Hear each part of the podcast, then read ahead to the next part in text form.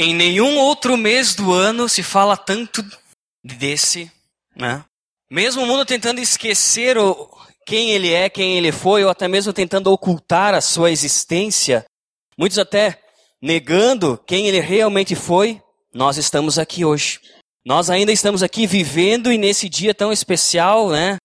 Esse domingo que nós estamos aqui juntos, nesse mês, nós ainda estamos aqui falando dele tentando entender um pouco mais de quem ele é, tentando estudar um pouco mais daquilo que ele fez e tentando aplicar mais ainda daquilo que ele pediu que a gente fizesse nas nossas vidas.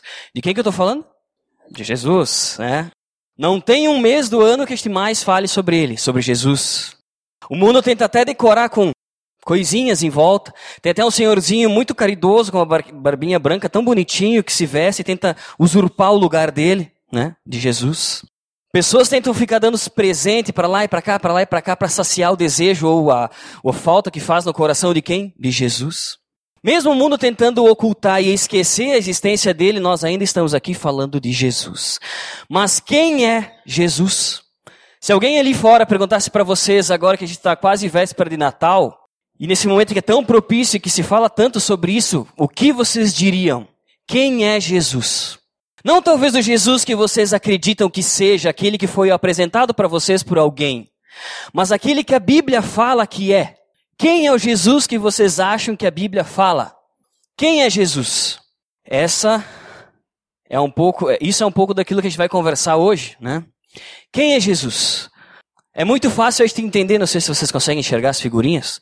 É muito fácil a gente saber que Jesus é aquela criancinha nos presépios de Natal, enroladinha, tão bonitinha, coitadinha que fica ali, né? Também foi a pessoa que doou o seu sangue em favor de nós, para que assim todos pudessem se reconciliar com Deus. Esse é o que, o que Jesus, o Jesus que é pregado. Esse é o Jesus, é o resumo de quem Jesus é. Daquilo que se fala mundo afora. E dificilmente as perguntas, vão, as pessoas vão relacionar a ele a pergunta que fazem a Deus. Por exemplo, muitos se perguntam se Deus realmente existe. Muitos têm dúvida se Deus realmente existe, existe, né? Mas ninguém tem muita dúvida se Jesus existiu. Né? Vocês conseguem entender? Tem muitas pessoas que não acreditam em Deus.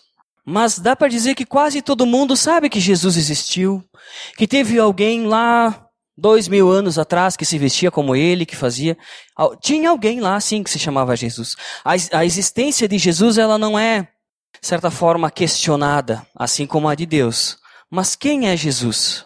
Essa é a pergunta que eu deixo.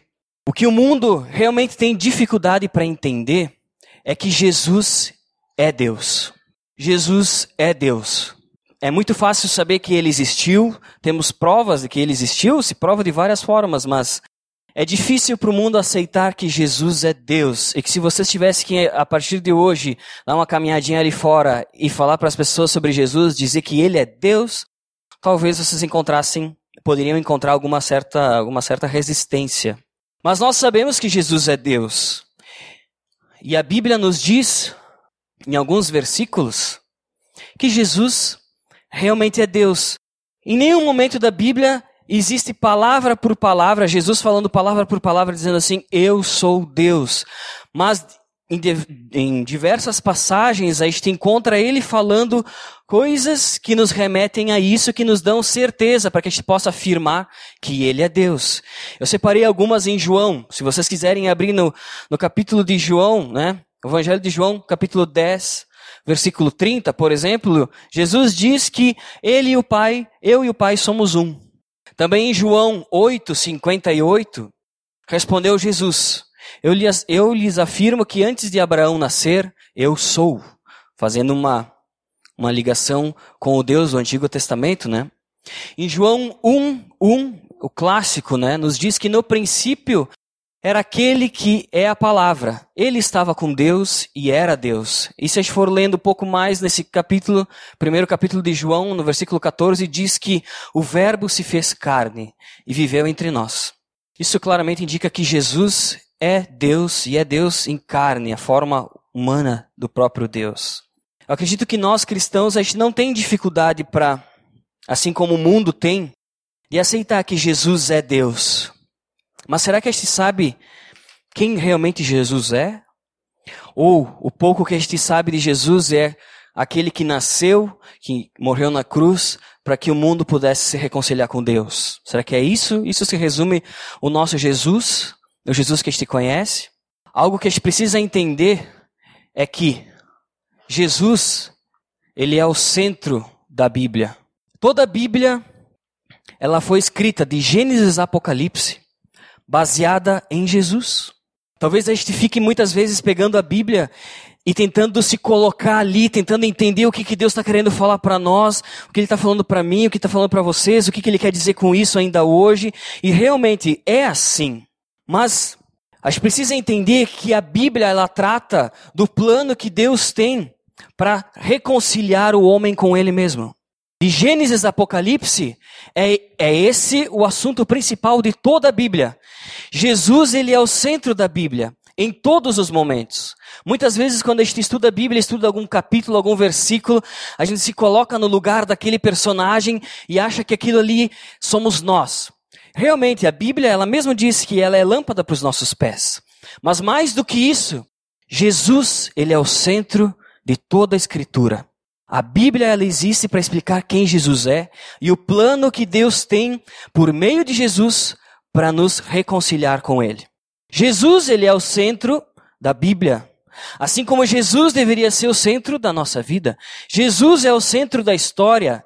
Tudo se trata sobre Jesus. Jesus é o centro de tudo. Né? E ele mesmo diz em Lucas 24, vocês podem abrir. Hoje a gente vai folhear bastante a Bíblia. Mas Lucas, no versículo 24, capítulo 24, perdão, versículo 27, ele começa dizendo assim, aí depois pula por 44 e por 45. Olha o que Jesus diz. E começando por Moisés e todos os profetas, explicou-lhes o que constava a respeito dele em todas as Escrituras. E disse-lhes: Foi isso que eu lhes falei enquanto ainda estava com vocês. Era necessário que se cumprisse tudo o que a meu respeito estava escrito na lei de Moisés, nos profetas e nos salmos. Então lhes abriu o entendimento para que pudessem compreender as escrituras. Jesus, ele é o centro da Bíblia. Tudo aquilo que está na Bíblia é para nos trazer conhecimento sobre Jesus. Né? Mas o que, que a Bíblia fala sobre Jesus? Se a Bíblia inteira fala sobre Jesus, o que, que é? Não era só o Novo Testamento? Michel, tu estás nos confundindo, né? Bom, a Bíblia, já que Jesus é o centro da Bíblia, nós podemos dividir essa Bíblia, a palavra de Deus, da seguinte forma. Primeiro, preparação. Todo o Antigo Testamento tá, trata da preparação do mundo para a vinda de Cristo. Depois, a outra forma que nós podemos continuar elencando as funções da Bíblia é a manifestação. Os evangelhos tratam da manifesta manifestação de Cristo ao mundo, como Rei e Redentor. Um terceiro item que nós podemos dizer, quando a gente vai elencar a Bíblia, é a propagação. Os atos dos apóstolos, eles tratam da propagação de Cristo por meio da igreja. Um outro item é a explanação. As epístolas, as cartas do Novo Testamento, elas tratam da explanação de Cristo, dando os detalhes da doutrina que a igreja deveria seguir. E um último ponto que a gente pode dividir de certa forma e entender um pouco mais sobre o que a Bíblia nos fala é a consumação, que é em Apocalipse, né? O Apocalipse trata do casamento de Cristo com a igreja. E a consumação de todas as coisas. Toda a Bíblia de Gênesis a Apocalipse trata sobre Jesus. Tudo é sobre Jesus. Jesus é o centro da nossa história, da nossa vida, da nossa igreja, ele é o centro da Bíblia. Em todos os pontos, quando a gente for dividir a Bíblia para estudar, a gente vê que tem a mão de Deus conduzindo para Jesus. Jesus é o centro. Jesus é o centro. Bom, já que Jesus é o centro e que fala tudo isso, o que mais a Bíblia tem a nos dizer? Bom, a gente poderia começar falando sobre, e deveria começar falando, sobre a genealogia de Cristo. Acho que todo mundo sabe o que é a genealogia de Cristo. Por exemplo, eu sou Michel, filho de, do Ivo e da Clarete, e daí se eu for subir por, pelos parentes da minha mãe, aí tem o vô Vitório, e assim vai indo, e assim vai indo meu bisavô, até que chega sei lá quem, daqui a pouco vai parar lá em Noé, né? Sei lá, mais ou menos assim. Mas Jesus também tem a genealogia dele. E é interessante que quando a gente abre o Novo Testamento, que começa a falar sobre Cristo, a primeira coisa que está ali é o quê? A genealogia de Cristo. Que muitas vezes para nós é chato, a gente fica pulando tudo porque tem uns nomes muito estranhos e a gente não gosta de ler, né? Vamos abrir em Mateus, no primeiro capítulo e no primeiro versículo em diante, porque ali é o centro do que a gente vai estar estudando a partir de agora. Mateus 1, do versículo 1. Começa dizendo assim, ó. Quando a gente começa a estudar o Novo Testamento e começa a se deparar com, antes de se deparar com a história de Jesus, de Cristo, a Bíblia nos introduz da seguinte forma: Registro da genealogia de Cristo Jesus, filho de Davi, filho de Abraão. E agora começa, né? Abraão gerou Isaac, Isaac gerou Jacó, Jacó gerou Judá e seus irmãos. Judá gerou Pérez e Zerá, cuja mãe foi Tamar. Pérez gerou Esrom, Esrom gerou Arão, Arão gerou Aminadab, Aminadab gerou Nasson, Nasson gerou Salomão, Salomão gerou Boaz, cuja mãe foi Raabe. Boaz gerou Obed, cuja mãe foi Ruth. Obed gerou Jessé, e Jessé gerou o rei Davi. Isso é importante. Davi gerou Salomão, cuja mãe tinha sido mulher de Urias. Salomão gerou Roboão, Roboão gerou Abias, Abias gerou Azá, Azá gerou Josafá, Josafá gerou Jordão, Jorão, Jorão gerou Uzias, Uzias gerou, gerou Jotão, Jotão gerou Acás, Acás gerou Ezequias, Ezequias gerou Manassés, Manassés gerou Amon, Amon gerou Josias, e Josias gerou Jeconias e seus irmãos no templo do exílio na Babilônia. Depois do exílio da Babilônia, Jeconias gerou Salatiel. Salatiel gerou Zorobabel. Zorobabel gerou Abiúde. Abiúde gerou Eliakim. Eliakim gerou Azor. Azor gerou Sadoc. Sadoc gerou Aquim. Aquim gerou Eliude. Eliude gerou Eleazar. Eleazar gerou Matã. Matã gerou Jacó. E Jacó gerou José, marido de Maria, da qual nasceu Jesus que é chamado Cristo. Assim, ao todo, houve 14 gerações de Abraão até Davi, e 14 de Davi até o exílio da Babilônia, e 14 do exílio da Babilônia até Cristo. Desculpa, não coloquei tudo aqui. Deixa eu abrir um parênteses. Se alguém está querendo colocar nome em criança, esse é o momento, viu? Pode escolher qualquer um desses nomes, tem várias ideias boas, né? Bom, depois de ler toda essa genealogia, e de ler tudo isso, e todos esses nomes, essa coisa muito interessante, todo, nossa, entender tudo isso. A primeira coisa é, por que que começa o Evangelho, o Novo Testamento, em Mateus 1, falando sobre a genealogia de Cristo? Porque Mateus, o Novo Testamento, ele quer nos dizer que realmente Jesus, ele é descendente de Abraão, ele tem toda essa linhagem, e que também ele é descendente de Davi, do rei Davi. É para comprovar que Cristo tem uma descendência do rei Davi. Mas o que a gente vai conversar um pouco mais agora é sobre o primeiro versículo. E o primeiro versículo ele diz assim: registro da genealogia de Cristo Jesus, filho de Davi e filho de Abraão. Bom, o que, que quer dizer? Eu vou pegar pelo mais, mais velho, né? Respeito aos mais velhos, então Abraão. O que, que significa Abraão? Por que, que Jesus ele é filho de Abraão? Alguém tem alguma ideia? Alguém consegue pensar em Abraão e quando fala em Abraão, o que, que vem na cabeça? Antigo Testamento, há muito, muito tempo atrás, né? O que, que Deus prometeu para Abraão? Vocês sabem? Vocês lembram? Uma grande nação. Né? E isso está lá em Gênesis 12, versículo 1 até o 3. Vamos ler lá. Primeiro livro da Bíblia, fica depois do sumário. Gênesis 12, versículo 1 até o 13, até o 3, perdão. Diz assim, ó. Então o Senhor disse a Abraão: Saia da sua terra, do meio dos seus parentes e da casa de seu pai, e vá para a terra que eu lhe mostrarei. Farei de você uma, um grande povo e o abençoarei. Tornarei famoso o seu nome. É famoso, nós estamos aqui hoje falando sobre ele. Né? E você será uma bênção. Abençoarei os que o abençoarem, e amaldiçoarei os que o amaldiçoarem.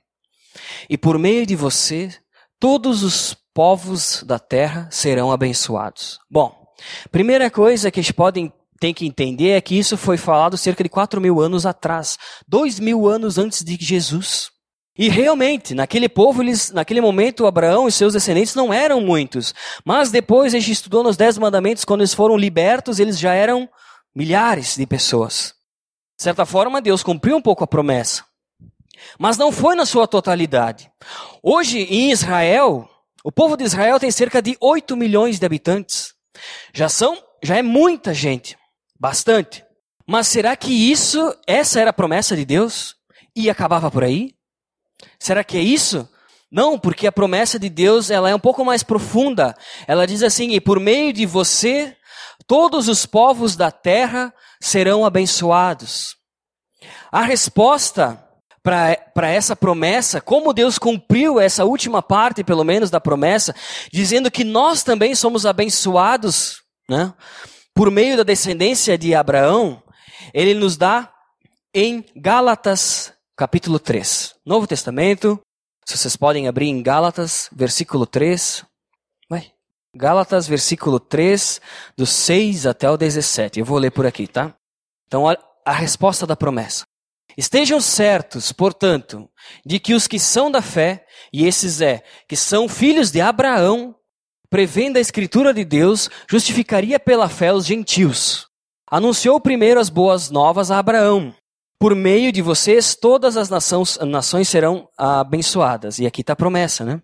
Assim, os que são da fé são abençoados juntamente com Abraão, homem de fé. Já que os que são pela prática da lei estão debaixo de maldição, pois está escrito: Maldito todo aquele que não persiste em praticar todas as coisas escritas no livro da lei.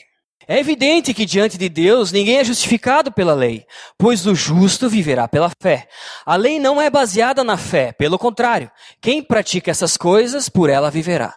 Cristo nos redimiu da maldição da lei quando tornou maldição em nosso lugar. Tomou maldição em nosso lugar. Pois está escrito: Maldito todo aquele que for pendurado, pendurado no mardeiro.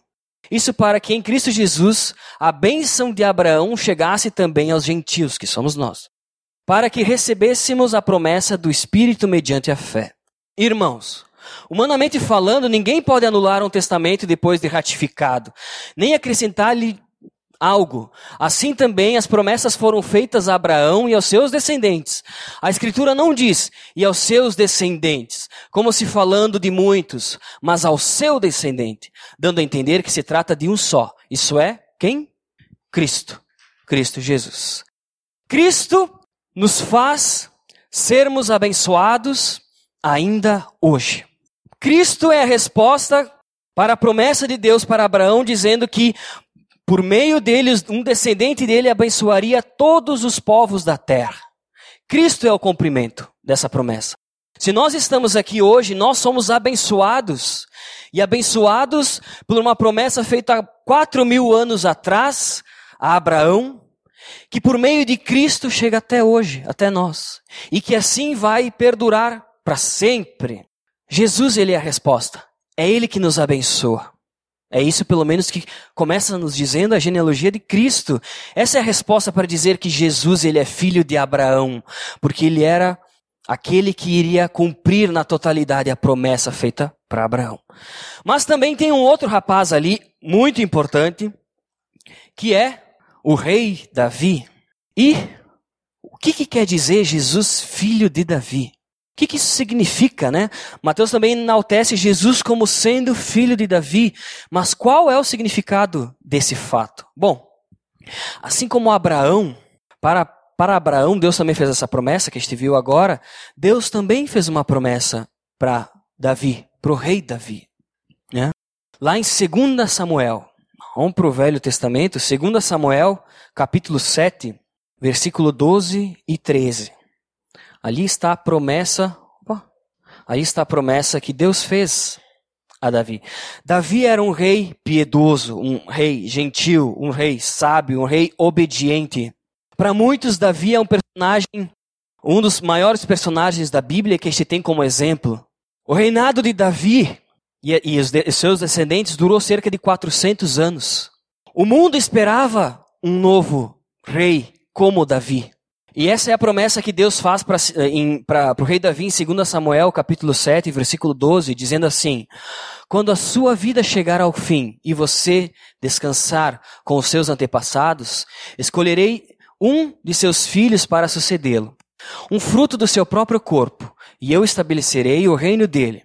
Será ele quem construirá um templo em honra do meu nome, e eu firmarei o trono dele para sempre.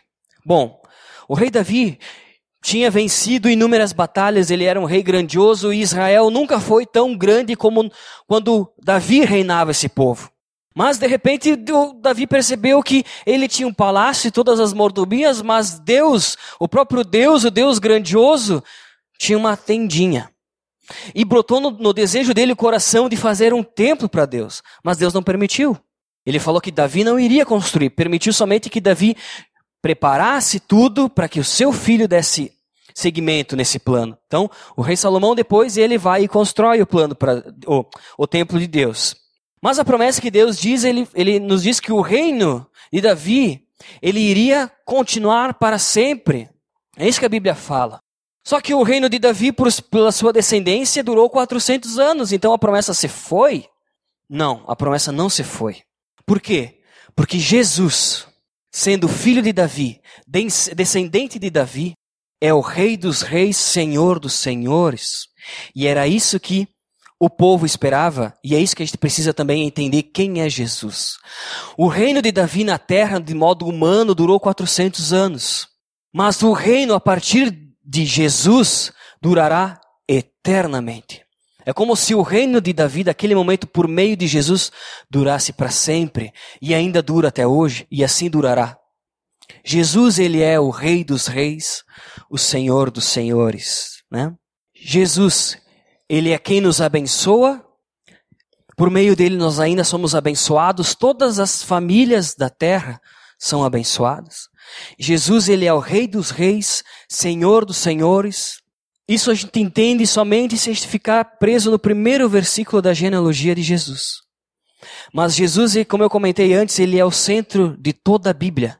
Cada versículo, cada palavra, tudo trata sobre Jesus. E se a gente pudesse folhar um pouco mais para conhecer quem é o Jesus verdadeiro na Bíblia, nós iríamos mais ou menos ver isso aqui. Em Gênesis, Jesus, ele é a semente da mulher. Em Êxodo, Jesus, ele é o cordeiro da Páscoa. Em Levítico, Jesus, ele é o sacerdote supremo. Em Números, Jesus ele é o pilar da coluna de fogo da noite e a nuvem que vai de manhã durante o dia guiando o povo no deserto. Em Deuteronômio, Jesus ele é o profeta em Moisés. Em Josué, ele é o capitão da salvação. Em Ruth, ele significa o nosso resgatador. Ele nos apresenta assim. Em 1 e em 2 Samuel, Jesus ele é o profeta confiável. Em Reis e em Crônicas, ele é o rei soberano. Em Esdras, ele é o reconstrutor das muralhas. Em Esther, ele é o nosso Mordecai. Em Jó, ele é chamado de nosso Salvador eternamente vivo. Em Salmos, ele é o nosso bom pastor. Jesus, em Provérbios e em Eclesiastes, ele é a nossa sabedoria. Em Isaías, ele é chamado de príncipe da paz. Em Jeremias, ele aparece como renovo de justiça. Em Lamentação, em Lamentações, ele é o nosso profeta que lamenta, que chora, que sofre. Em Ezequias, ele, é, ele nos é apresentado como homem maravilhoso com quatro rostos. Em Daniel, ele é o quarto homem na fornalha ardente. Em Oséias, ele aparece como o marido fiel, quem é casado com uma mulher infiel, uh, dando uma alusão a Israel, né? Em Joel, ele é o que batiza com o Espírito Santo. Em Amós, nós vemos Jesus como aquele que carrega os nossos fardos. Em Obadias, a Bíblia nos apresenta Jesus sendo que ele é o poderoso para salvar. Né? Em Jonas, ele está diante de nós como grande missionário para os gentios. Em Miqueias, ele é o Deus encarnado. Em Naum, ele é mencionado como juiz escolhido por Deus. Em Abacuque, ele é o evangelista de Deus que clama. Em Sofonias, ele se manifesta como nosso Salvador. Em Ageu, Jesus, ele é o restaurador da herança de Deus perdida. Em Zacarias, ele é apresentado como a fonte aberta da casa de Davi, que purifica o pecado e as impurezas. Em Malaquias, ele se mostra como o sol da justiça e como a salvação nas suas asas. Em Mateus, no Novo Testamento, então, ele é o rei dos judeus. Em Marcos, ele é servo. Em Lucas, ele é apresentado como o filho do homem, sentindo, que, eh, sentindo aquilo que nós sentimos, passando por aquilo que nós iremos passar e passamos. Em Atos, ele é apresentado como Salvador do mundo. Em Romanos, ele é a justiça de Deus. Em 1 Coríntios, ele é a rocha firme. Em 2 Coríntios, ele é o triunfante que dá a vitória. Em Gálatas, ele é a nossa liberdade. Em Efésios, ele é a cabeça da igreja. Em Filipenses, ele é a nossa alegria. Em Colossenses, ele é a nossa plenitude. Em 1 e em 2 Tessalonicenses, ele é a nossa esperança. Em 1 Timóteo, ele é a nossa fé. Em 2 Timóteo, ele é a nossa estabilidade e segurança. Em Filimão, ele é o nosso beneficiário. Em Tito, ele é a verdade. Em Hebreus, ele é a nossa perfeição. Em Tiago, ele é o poder da nossa fé. Em 1 Pedro, ele é o nosso exemplo. Em 2 Pedro, ele é a nossa pureza. Em 1 João, ele é a nossa vida. Em 2 João, ele é o nosso padrão. Em 3 João, ele é a nossa motivação. Em Judas, ele é a fundação da nossa fé. Em Apocalipse, ele é o nosso rei e que está por vir. Se a gente pudesse fazer um resumo de tudo aquilo que a Bíblia nos apresenta sobre Jesus, ele é o primeiro, ele é o último, é o início e o fim. Ele é o criador de tudo, ele é o arquiteto do universo. Ele sempre foi, sempre será. Ele é imutável, invencível, venceu a morte para nos trazer vida. Isso que Jesus é. Essa é a totalidade de quem a Bíblia nos fala sobre Jesus. Esse é o Jesus que está conosco. Toda a palavra trata sobre Jesus e o plano que Deus teria para reconciliar consigo a humanidade por meio de Jesus. Jesus é o centro, deveria ser o centro das nossas vidas. Jesus é Deus. Se nós pudéssemos dizer já mais esse clima de Natal, eu acredito que Jesus ele é o presente de Deus para nós. Jesus é um imenso presente para as nossas vidas que nós muitas vezes nem entendemos, que muitas vezes nós nem queremos por perto que muitas vezes nós nem conhecemos. Esse é Jesus. Que realmente nós possamos entender e querer descobrir um pouco mais sobre esse Jesus. Esse Jesus que hoje a gente vai, nesse mês de dezembro, agora, nesses últimos dias de dezembro, nós comemoramos o nascimento dele.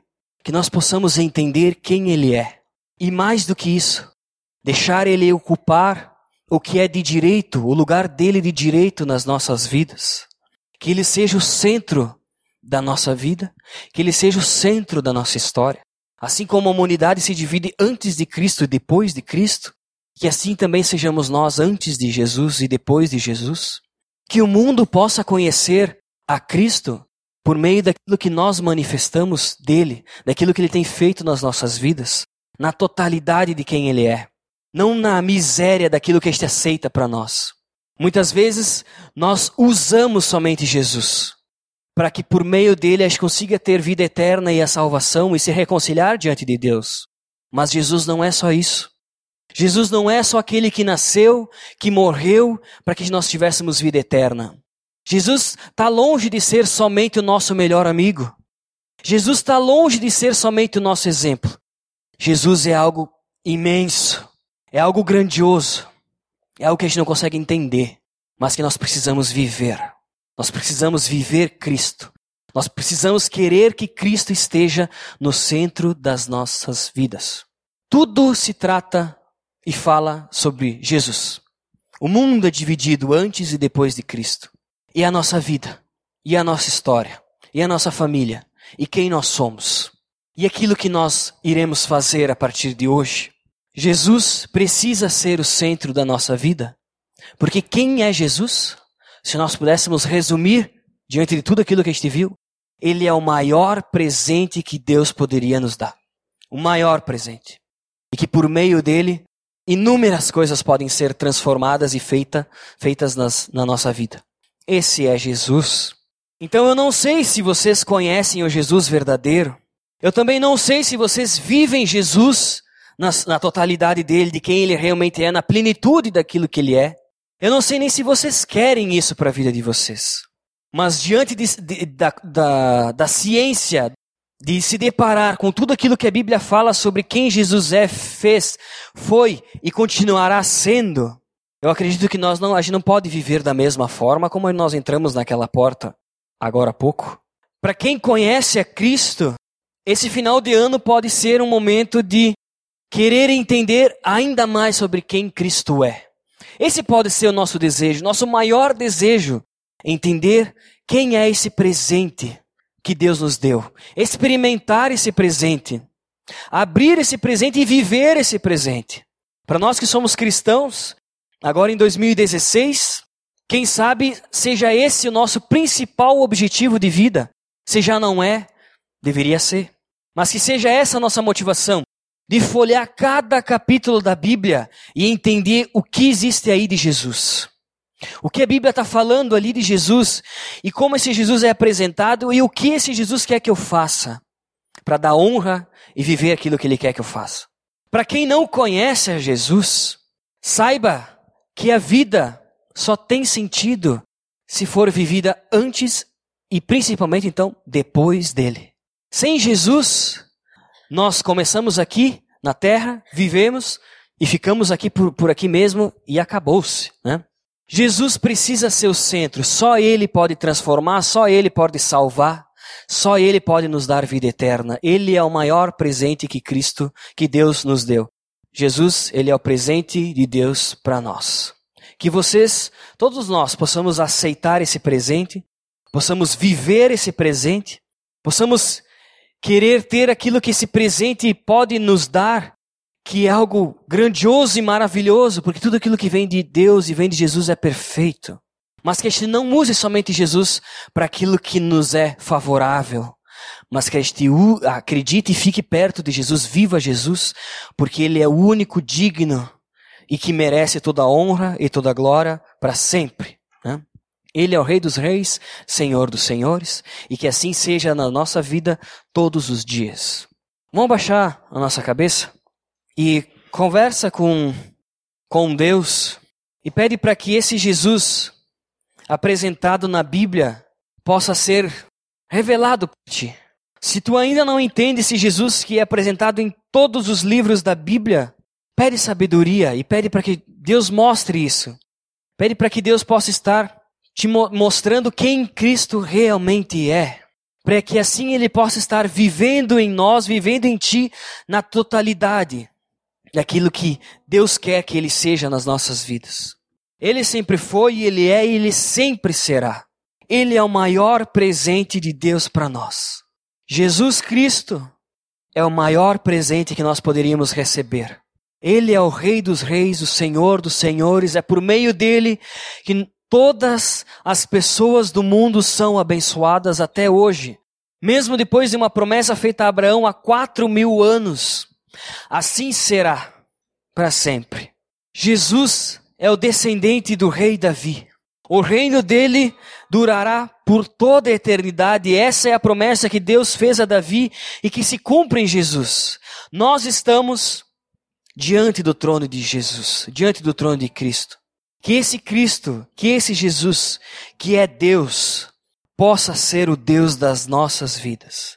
Que esse Jesus, que Deus entregou para ser o nosso Salvador e para reconciliar com Ele mesmo toda a humanidade, possa nos levar de volta a Deus. Possa fazer com que o nosso relacionamento com Deus seja ligado novamente. Possa fazer com que os nossos pecados sejam perdoados eternamente. Possa fazer com que este viva uma vida em paz sabendo que Ele está à nossa frente, nos dando a vitória e lutando por nós. Que Jesus, assim como Ele é o centro da história, o centro da Bíblia, seja o centro das nossas vidas, a partir de hoje e para sempre. Toma esse compromisso contigo. Entrega isso a Deus. Clama a Jesus. Pede que Ele faça algo maravilhoso, um milagre, uma transformação que ele mude até mesmo os teus conceitos daquilo que tu achava que ele era, para que ele seja apresentado da forma que ele realmente é. Senhor Jesus, eu quero entregar a ti o coração de todas as pessoas que estão aqui hoje, Senhor. Pai, que tu esteja sondando o nosso coração. Eu te peço perdão porque nós não entendemos e jamais iremos entender a grandiosidade de Jesus. Mas que tu nos faça entender, Pai, e viver aquilo que Ele quer que este seja e e faça nos nossos dias. Ó Deus, eu te peço que por meio do teu Espírito Santo tu esteja fazendo com que Jesus seja o centro da nossa história, que nós não possamos viver sem Jesus, Pai, sem o sacrifício dele, sem a companhia dele, sem a direção que ele pode nos dar. Pai, que nós não nos conformamos, Pai, com o pouco conhecimento que nós temos sobre o teu filho, mas que Deus tu permita que te conheça, estude e viva Cristo. Mais do que viver o sacrifício dele na cruz e assim sermos salvos e podermos estar aqui falando contigo diretamente, Pai. Que nós possamos viver Cristo e sermos semelhantes a Cristo, semelhantes a quem Jesus foi. Que por meio do nosso amor e do nosso relacionamento com Cristo, o mundo possa te conhecer, Senhor. Que por meio do amor e do nosso relacionamento com Jesus, o mundo possa ser abençoado, Senhor. Que tu abençoe a todos que estão ao nosso redor, fazendo com que Cristo e o caráter de Cristo que é manifestado nas nossas vidas possa estar abençoando as famílias que vivem ao nosso redor, as pessoas que estão ao nosso redor, todos que não conhecem ainda Cristo, Pai. Que o amor de Jesus manifestado em nós possa constranger as pessoas, para que todos queiram viver, conhecer e saber quem é Jesus. Eu te peço perdão, Pai porque nós estamos aqui todo domingo buscando entender quem Jesus é, aplicar aquilo que Jesus quer que a gente seja. Passamos o ano tentando entender que o nosso papel é ser semelhante a Jesus, mas eu sei que um ano se passou e pouco a gente entende ainda sobre Cristo, Pai. Que não seja assim, que a partir de hoje o Senhor esteja colocando ah, por meio do teu espírito, o desejo de conhecer mais sobre Jesus, de falar sobre Jesus, de explicar quem Jesus é e o que ele fez na nossa vida. Que assim seja, Senhor. Que Jesus realmente seja o maior presente que o Senhor nos deu. Que nós possamos viver esse presente a cada minuto, a cada pensamento, a cada ação que nós formos fazer. Que seja Jesus, que não seja nós. Que nós possamos, Pai, entregar a nossa vida para que Jesus viva em nós. Obrigado, Senhor, porque há dois mil anos atrás, o Senhor entregou o teu único filho para que este não perecesse, Pai, mas que nós tivéssemos vida eterna contigo. Essa é minha oração, Pai, uma oração de clamor e uma oração de agradecimento pelas promessas que o Senhor fez a Abraão há quatro mil anos atrás, que ainda são vivas, Pai, que ainda é viva nas nossas vidas. Pela promessa que o Senhor fez ao rei Davi mil anos antes de Jesus nascer, Pai. E pela promessa que o Senhor faz no Novo Testamento entregando Cristo, fazendo com que nós que cremos nesse Cristo verdadeiro, nesse Cristo que é o nosso Deus, possamos ter um relacionamento contigo. E como bônus possamos viver uma vida eterna e passar toda a nossa eternidade ao teu lado, Senhor. Nós te louvamos porque esse é o sentido do aniversário e do nascimento de Cristo, Senhor. É isso que significa Cristo. É isso que Cristo é.